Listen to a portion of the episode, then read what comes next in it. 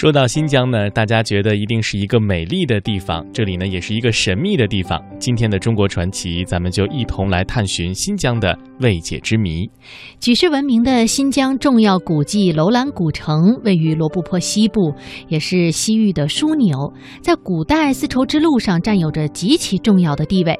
那么，我国内地的丝绸、茶叶，还有西域的马、葡萄、珠宝等等啊，最早都是通过楼兰来进行交易的。楼兰古国在公元前一百七十六年前建国，那么到公元六百三十年却突然神秘地消失了，只是留下了一片废墟，静立在沙漠当中。那究竟楼兰古国为什么会消亡，直到现在仍然是一个谜。我现在呢是在新疆巴音郭楞蒙古自治州若羌县罗布泊的西岸，这个地名说起来大家肯定觉得特别的拗口，我也这样觉得。但是说起它的另一个名字，相信收音机前的朋友都知道，这里呢就是对于探险家来说充满了无穷吸引力的地方，被称为沙漠中的庞贝的神秘古城——西域古国楼兰。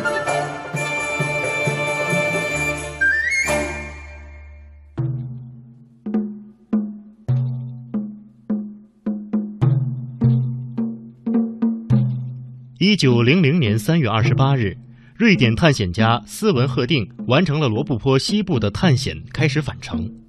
这时，他和他的维吾尔族向导阿尔迪克发现用于考察的一把铲子遗留在了营地。阿尔迪克返回营地寻找时遇到了风暴，迷失了方向，但却在迷途中意外地闯入了一座古城。他发现了许多文物和雕刻精美的木板、古代铜钱。斯文赫定对阿尔迪克的发现大喜过望。一九零三年，斯文赫定进入了这座古城，并出土了大量的文物。回国后，他向世界宣布，他发现了中国史籍记载的著名的楼兰城。他的发现震惊了世界。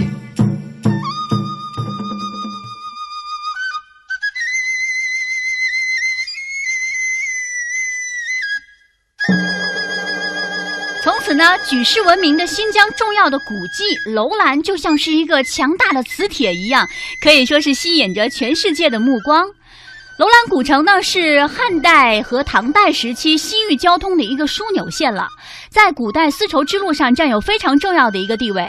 中国的像丝绸、茶叶，西域的马、葡萄、珠宝，最早啊都是通过楼兰进行交易的。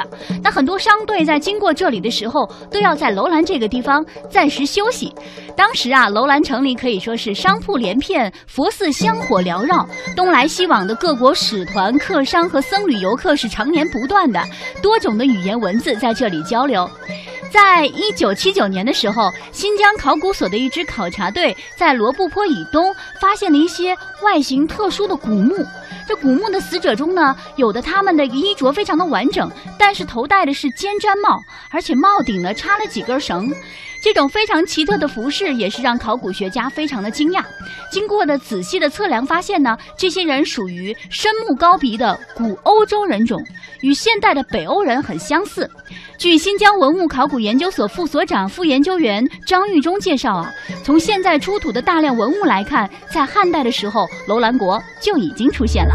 在罗布泊地区啊，汉代出现楼兰国，那么这批东西大概是和楼兰国时期有关的。可像这批东西的话，小河墓地的或者是楼兰门的那个时候要距距离制造就要差两千年，这批距今三千八九百年到四千年，这是最早在新疆出现的一批白种人，啊，那么我们讲丝绸之路是张骞通西域，哎，看到丝绸之路，实际上丝绸之路形成呢要早于张骞之前，应该讲从目前的考古发现讲，早在距今四千年前后，丝路就有活动了。王国呢，从公元前一百七十六年以前建国，到公元四世纪前后就已经消亡了。可以说，在四世纪的时候，楼兰突然从这个世界上就消失了。楼兰古城一带是上无飞鸟，下无走兽，盛极一时的楼兰文明不明所以，就随着岁月而去了。不同学科的研究者从各自的观点都想来解释一下这个未解之谜。有人认为呢是由于罗布泊的枯竭、自然环境的一个变化、河流改道的缘故；也有人认为是孔雀河上游不合理的引水蓄水是人为造成的；更有人认为呢是丝绸之路改道、异族入侵的原因造成了这个结果出现。可以说，好像大家猜测的原因很多。我们来听听张玉忠他是怎么说的。从楼兰应当在三百二十年左右，从出土的文书也好，三百二十七年左右，呃，就文书不见记载了。包括发现路过以后，已经是很凄凉了，是吧？所以一般提法呢，楼兰楼兰国在四世纪中叶就消失了。从小河墓地楼兰美女的发现，毕竟四千年，这批人怎么来的？这批人后来怎么消失了？哎，从三千八九四千年到三千五六百年，三千五以后，到汉代一千五百年中断了，再没有发现这个地区有人类活动痕迹。突然到了汉代，西汉时期文献记载出现了楼兰国，近五百年左右吧，呃，到三百二年又消失了，啊，那么来龙去脉呀，啊应该是学术界希望解的问题。考古学家在距孔雀河数里的地方发现了三千八百年前楼兰王国的神秘墓葬。这个墓葬呢，不惜以大量树木为代价而建造。步入其中，可以看到一组组用七层胡杨木桩围成的同心的圆圈墓径的粗呢达到三十多厘米。整座墓地远远望去，就像是一轮古老沧桑的太阳镶嵌在戈壁荒原上。由此，人们称它为太阳墓葬。中国第一个闯入罗布泊的女考古学家，新疆文物考古研究所的穆顺英女士。很可惜的是，穆女士在二零零八年二月已经去世了。上个世纪八十年代初的时候，她作为唯一的一名女性，率领男考古队员们，先后两次艰难地走进了荒无人烟的罗布泊地区，发现了震惊世界的楼兰美女。我们来听一听二零零五年当时的采访录音吧。他给我们讲述了太阳墓葬和楼兰美女的发现过程。大概有七八米高了，看见那个台地上面好像有些树枝伸出来。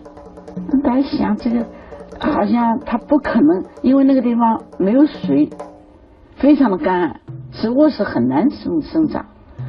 那么，怎么这个上面会有树枝呢？所以后来就决定爬上去看一看。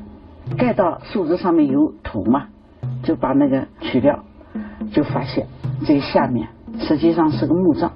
我们就很小心的把这个墓葬这周围啊取开，把这个古尸。取出来非常完整，一个女的，头发披在肩上，那金黄色的头发，戴了一顶毡帽，上面还插了两根叶铃，皮肤是古铜色的，还有很尖的下巴，两个眼睛是就是很深的嗯眼眶。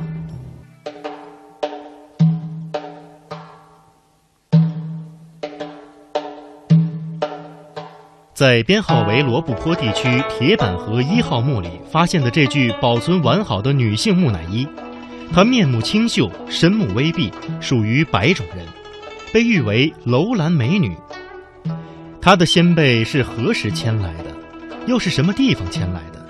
他是白种人呢，还是黄白混血？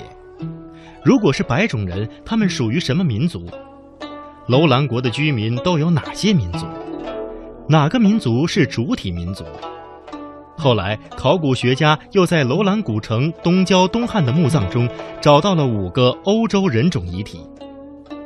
有人根据楼兰人毛发成分测定，认为这些人很可能与来自东地中海的民族有关。总之，如果说楼兰古国是个民族成分十分复杂的国家，那么这些古欧洲人到底是什么民族？他们是出于什么目的而千里迢迢奔赴楼兰？后来他们又去了哪里？面对楼兰，斯文赫定迷茫地自问：“我很奇怪，我们瑞典怎么就没有一块比我在楼兰发现的木简和纸片更古老的石头？”楼兰，一个等待人们去破解的千古之谜。